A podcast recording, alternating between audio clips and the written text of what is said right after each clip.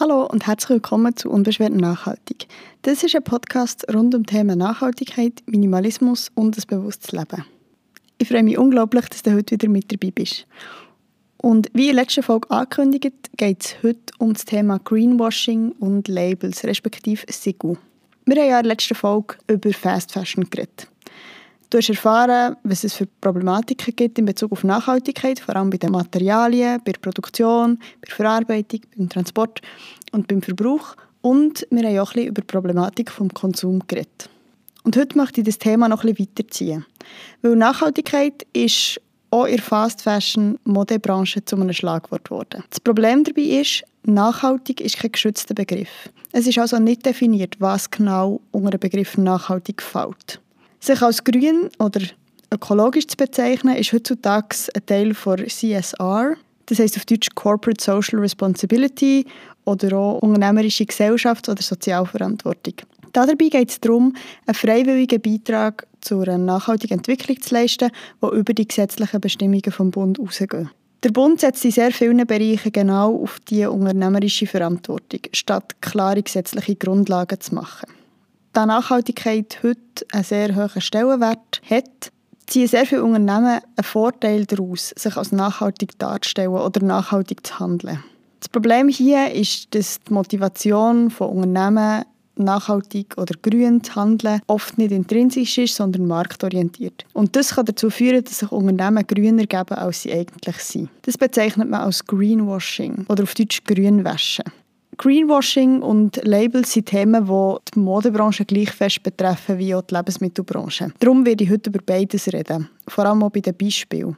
Aber bei den Modelabels ist es manchmal fast einfacher, Greenwashing zu erkennen. Also, nochmal, was ist genau Greenwashing? Greenwashing ist, wenn sich ein Unternehmen sozial und ökologisch darstellt, das aber eigentlich nicht den Fakten oder den Tatsachen entspricht. Oder nur teilweise. Das kann sich auf einzelne Produkte, aber auch auf Strategien oder auf ganze Unternehmen beziehen. Greenwashing kann verschiedene Formen annehmen. Zum Beispiel kann ein Unternehmen eine irrelevante, aber richtige Eigenschaft betonen. Das heißt, es kann zum Beispiel auf einer Verpackung schreiben, dass es gewisse, dass gewisse Inhaltsstoffe nicht enthalten sind, was zwar richtig ist, aber irrelevant, weil zum Beispiel der Inhaltsstoff schon lange verboten ist. Es kann eine positive Eigenschaft massiv vorhaben, obwohl die vielleicht in einem insgesamt negativen Zusammenhang steht oder quasi positive Eigenschaften auch beschönigen. Also wenn ein ungesundes Lebensmittel Bio ist, das vielleicht explizit auf die biologischen Inhaltsstoffe hergewiesen wird, obwohl das ganze Lebensmittel an sich weder umweltfreundlich noch gesund ist. Oder ein Unternehmen kann zum Beispiel auch Falschaussagen machen. Das heißt, zum Beispiel ist der Aufdruck biologisch zertifiziert ein nicht geschützter Begriff. Das heisst, damit wird etwas suggeriert, obwohl das Label gar nicht existiert. Oft wird auch mit unklaren Begriffen geschaffen, eben zum Beispiel natürlich, ökologisch, grün, wo ungeschützte Begriffe sind und dadurch nicht klar ist, was genau gemeint ist. Und häufig werden auch Aussagen gemacht, die nicht überprüft werden können. Die Unternehmen ziehen verschiedene Vorteile aus dem Greenwashing. Erstens haben sie ein besseres Image, sowohl auf Ebene der Politik, darüber bekommen sie vielleicht größeren Rückhalt, aber auch gegenüber anderen Unternehmen bekommen sie vielleicht einen Marktvorteil und auch gegenüber dem Kunden oder der Kundin, weil ein gutes Gewissen quasi mitverkauft wird mit dem Produkt. Zugleich kann ein höherer Preis gefordert werden für Produkte, die als grün oder nachhaltig gelten. Weil sich der Konsument, die Konsumentin gewöhnt ist, dass solche Produkte häufig eine bessere Qualität aufweisen und dafür auch bereit sind, mehr zu zahlen. Beispiele für Greenwashing gibt es ganz verschiedene. Zum Beispiel der Abgasskandal von VW wird als Greenwashing bezeichnet. Das heißt, dass Abgaswerte gefälscht werden, damit das Auto als umweltfreundlicher dasteht. Nestle wird häufig Greenwashing vorgeworfen. Nestle ist zum Beispiel dran, eine Strategie zu entwickeln, wie das Plastikverpackungen recycelbar machen können oder auch die recycelten Anteile in ihren Verpackungsmaterialien zu steigern. Allerdings gilt Nestle gleichzeitig als einer der grössten Verursacher von Plastikmüll und dagegen wird nichts unternommen oder sehr wenig. Ohne Beispiel ist McDonald's, wo statt dem gelben M auf rotem Grund jetzt einen grünen Hintergrund verwendet, weil das Nachhaltigkeit und Gesundheit suggeriert. Und auch das geht in Richtung Irreführung vom Konsumenten oder der Konsumentin. Häufig sieht man das auch in Naturkosmetik zum Beispiel oder in sogenannter Naturkosmetik, auch das ist nicht ein geschützter Begriff, ähm, dass Verpackungen zunehmend grün bedruckt sein oder in dunklen Fläschchen oder dass einfach das Layout der Etikette dementsprechend angepasst wird, dass es natürlicher wirkt und damit der Konsument oder Konsumentin Glauben macht, dass das Produkt natürlicher oder gesünder ist. Aus dem Bereich der Modeindustrie ist die H&M Conscious Collection ein gutes Beispiel. Das ist eine Linie von H&M aus Bio-Baumwolle oder alternativen Materialien. Allerdings sagt die alleinige Tatsache, dass die Kleidungsstücke aus Bio-Baumwolle produziert sind, nichts über Produktionsbedingungen aus. Es gibt keine Transparenz diesbezüglich. Die Bio-Baumwolle ist auch nicht zertifiziert. Und was H&M in der Vergangenheit auch gemacht hat, ist die Rückgabe Boxen für Altkleider aufstellen. Auch die können meiner Meinung nach als Greenwashing bezeichnet werden, weil sie vermitteln dem Konsument oder der Konsumentin, dass sie damit etwas Gutes tun. Alte Kleider, die sie nicht wollen oder nicht brauchen, können zurückgebracht werden, statt dass man sie fortschießt. Aber erstens stellt sich die Frage, was mit diesen Kleidungsstücken passiert. Man kann abgeben, was man will, egal ob die Kleidung kaputt ist, Flecken hat oder nicht. Und auch egal, ob sie beim H&M gekauft worden ist oder nicht. Und die wird dann sortiert. Zum Teil wird sie als Secondhand-Kleidung weiterverkauft, vor allem im Ausland. Zum Teil wird es recycelt äh, und wieder zu neuer Kleidung gemacht. Und zum Teil werden die Stoffe aber auch zum Beispiel als Putzlümpen weiterverarbeitet. Ein grosser Teil wird aber auch einfach verbrannt. Von H&M hervorgehoben wird aber natürlich vor allem der Fakt, dass die Kleider recycelt und zu neuen Kleidungsstücken gemacht werden. Mit dem Abgeben von diesen Kleidern bekommt man einen Gutschein für den nächsten Einkauf bei H&M. Und auch hier wird dem Konsument, der Konsumentin ein gutes Gewissen vermittelt, damit er weiterhin konsumieren kann.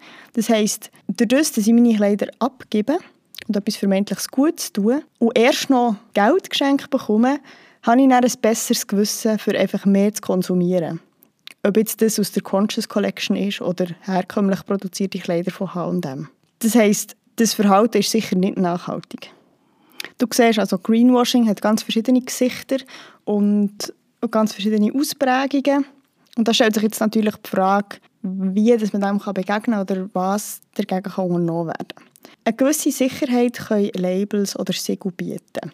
Allerdings ist auch hier das Ganze ein bisschen undurchsichtig, es ist nicht so transparent. Zum Teil wird auch mit Labels geworben, die es gar nicht gibt. Und Labels beschäftigen sich sehr häufig mit unterschiedlichen Prozessen in der Herstellung eines Produkts. Also zum Beispiel mit den Fasern, Natur- oder Chemiefasern. Die können sich darauf beziehen, ob ein Produkt mit Naturfasern hergestellt ist worden oder nicht. Nachher hier natürlich der Anbau oder Produktion, der Einsatz von Chemikalien, Pestiziden, Düngemittel etc.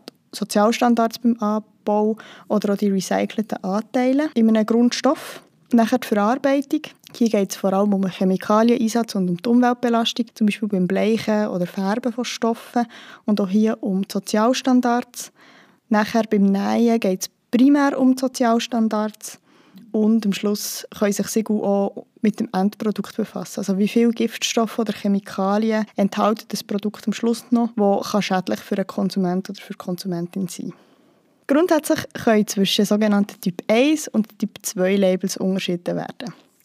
Typ 1 Labels sind unabhängige Labels, die von einer unabhängigen Stelle kommen. Und die sind grundsätzlich glaubwürdiger als Typ 2 Labels. Beispiel hier ist Max Havelaar Fairtrade oder das EU Eco-Label. Typ 2 Labels sind firmeneigene Labels, die grundsätzlich als weniger glaubwürdig bewertet werden Weil ein Unternehmen natürlich selber festlegen kann, was das Siegel alles muss beinhalten muss. Beispiel hier ist eben die H&M Conscious Collection, wo wir vorhin schon darüber geredet oder das Pendant von Zara, wo Joint Life heisst. Bei den Typ 1 Labels kann man unterscheiden zwischen Eco-Labels, das sind solche, die sich mit dem kompletten Produktionsprozess beschäftigen, und Sparten-Labels, die sich mit einem bestimmten Aspekt der Produktion befassen.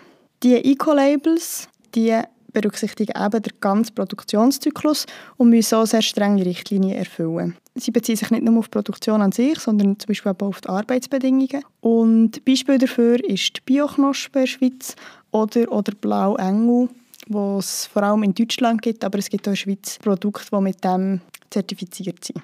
Wenn wir zum Beispiel vor Bioknospen nehmen, dann verpflichtet sich eine Herstellung unter dem Siegel zur Förderung der Biodiversität, zum Verzicht auf chemisch-synthetische Spritzmittel, eine schonende Verarbeitung der Lebensmittel, Verzicht auf Gentechnik.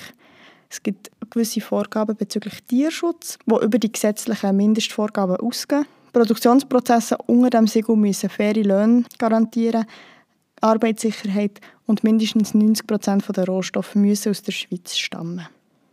Die Spartenlabels befassen sich, wie schon gesagt, nur mit einem gewissen Aspekt der Produktion. Ein Beispiel hier ist der MSC-Fisch. Hier geht es einfach darum, dass der Fisch aus einer Fischerei stammt, der nicht zur Überfischung der Weltmeer beiträgt. Aber zum Beispiel die Arbeitsbedingungen werden bei diesem Siegel nicht berücksichtigt. Weitere Spartensiegel beschäftigen sich zum Beispiel mit dem Rohstoff, zum Beispiel der GOTS, der Global Organic Textile Standard, mit Schadstoffen, zum Beispiel Ökotex, oder mit den Arbeitsbedingungen, zum Beispiel die Fairware Foundation. Die Typ 2 Labels stammen eben, wie schon gesagt, aus den Unternehmen selber. Beispiel ist GOP Naturaplan. Und das allein sagt quasi nichts darüber aus, was genau drin ist, vor allem weil eben die Begriffe nachhaltig oder ökologisch nicht geschützt sind. Sie können unabhängig geprüft sein, aber das Label selber stammt aus dem Unternehmen. Das heißt, das Unternehmen sagt selber, was für Kriterien das, das Label muss erfüllen muss.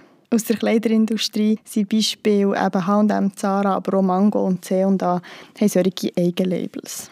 Ja, gerne möchte ich dir einen kleinen Label-Guide mitgeben jetzt. Vielleicht kannst du dir am besten schnell etwas schreiben, für dir gewisse Sachen zu notieren. Sonst habe ich dir in der Infobox ein paar Links verlinkt, wo du dich ein orientieren kannst. Das ist einerseits die Webseite von Siegelklarheit. Das ist eine deutsche Webseite, die aber viele verschiedene Siegel aufführt und auch bewertet, wie gut dass sie in verschiedenen Aspekten abschneiden. In der Schweiz gibt es etwas Ähnliches, das heisst Labelinfo. Nachher gibt der WWF Auskunft über Lebensmittellabels und die NGO Public Eye hat ein gutes Dokument zusammengestellt, was um Labels in der Modeindustrie geht. Siegelklarheit hat auch eine App, wo man Siegel einlesen kann oder einfach suchen und eingeben, wo eine Abschätzung geben, wie gut das Siegel bewertet ist. Anfangen möchte ich mit dem Bio-Begriff. Und zwar ist in der Schweiz der Begriff Bio gesetzlich geschützt. Das heißt, das Gesetz gibt vor, was ein Bioprodukt erfüllen muss sowohl in der Lebensmittelindustrie als auch in der Kleidung. Daneben gibt es BioSwiss, die höhere Standards verlangt als die, die gesetzlich verankert sind. Eigenmarken von unseren Läden, also zum Beispiel Coop Naturaplan oder Migrobio, richten sich teilweise oder ganz nach den Vorgaben von BioSwiss und erfüllen damit einen höheren Standard als gesetzlich vorgegeben wäre.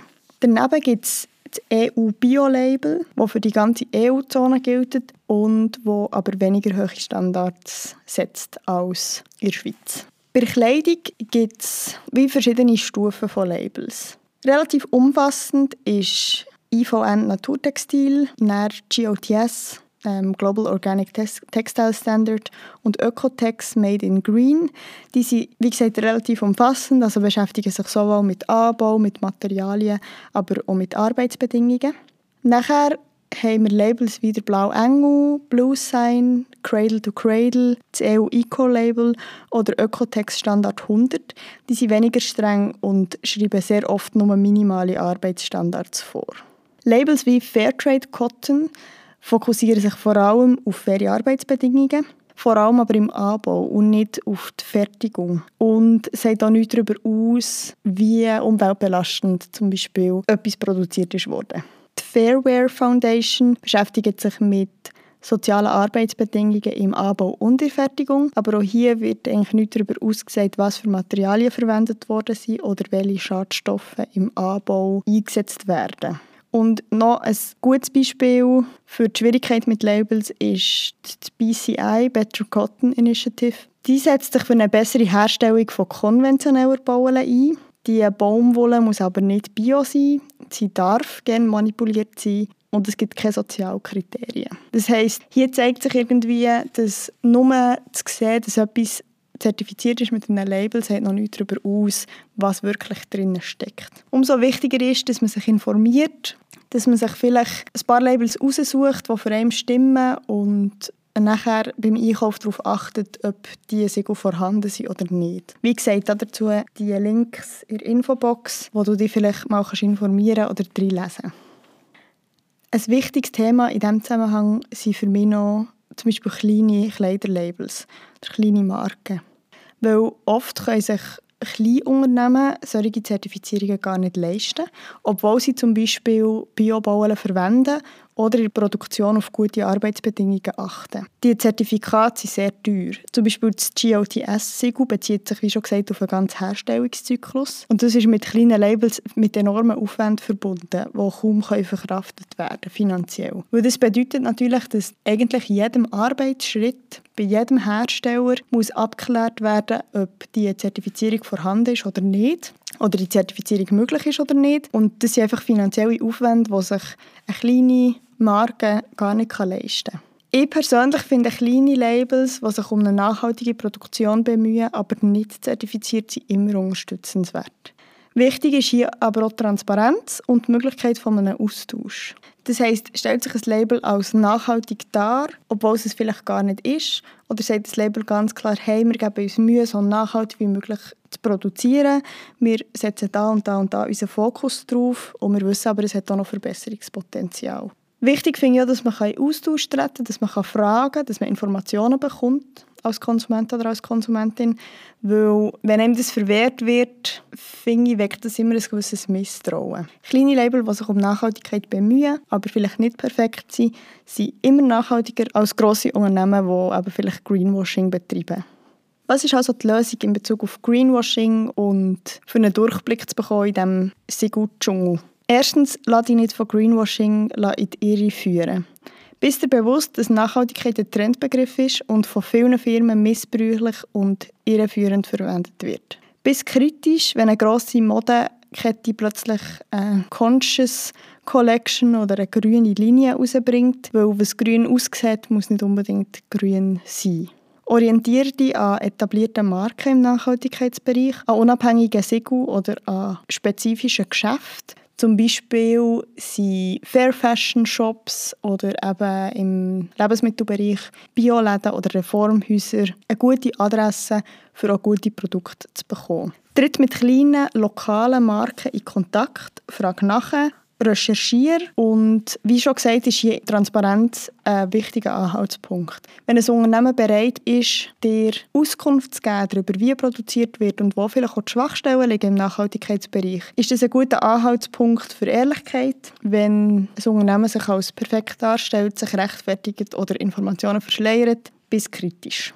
Und wie wahrscheinlich schon aus der letzten Folge ist herausgekommen, ist ein bewusster, überlegter und reduzierter Konsum am nachhaltigsten. Grüner Konsum oder angeblich grüner Konsum soll keine Rechtfertigung für Konsum im Allgemeinen sein, weil Konsum ist nie nachhaltig.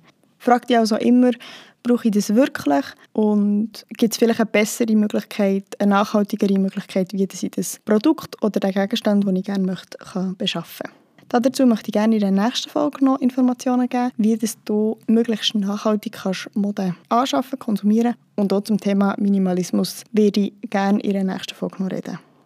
Auch zum Thema Lebensmittellabels kann ich sehr gerne mal noch eine spezifische Folge machen. Das ist jetzt noch nicht geplant, aber ich habe gemerkt, dass das ein grosses Thema ist bei Recherchen.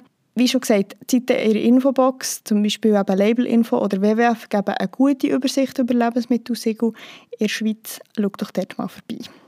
Ich hoffe, dir hat die Folge gefallen. Ich hoffe, du hast viel mitnehmen daraus und freue mich wie immer auf einen Austausch. Ich freue mich, wenn du dich bei mir meldest über Instagram zum Beispiel. Du findest mich unter babs.unbeschwert.nachhaltig.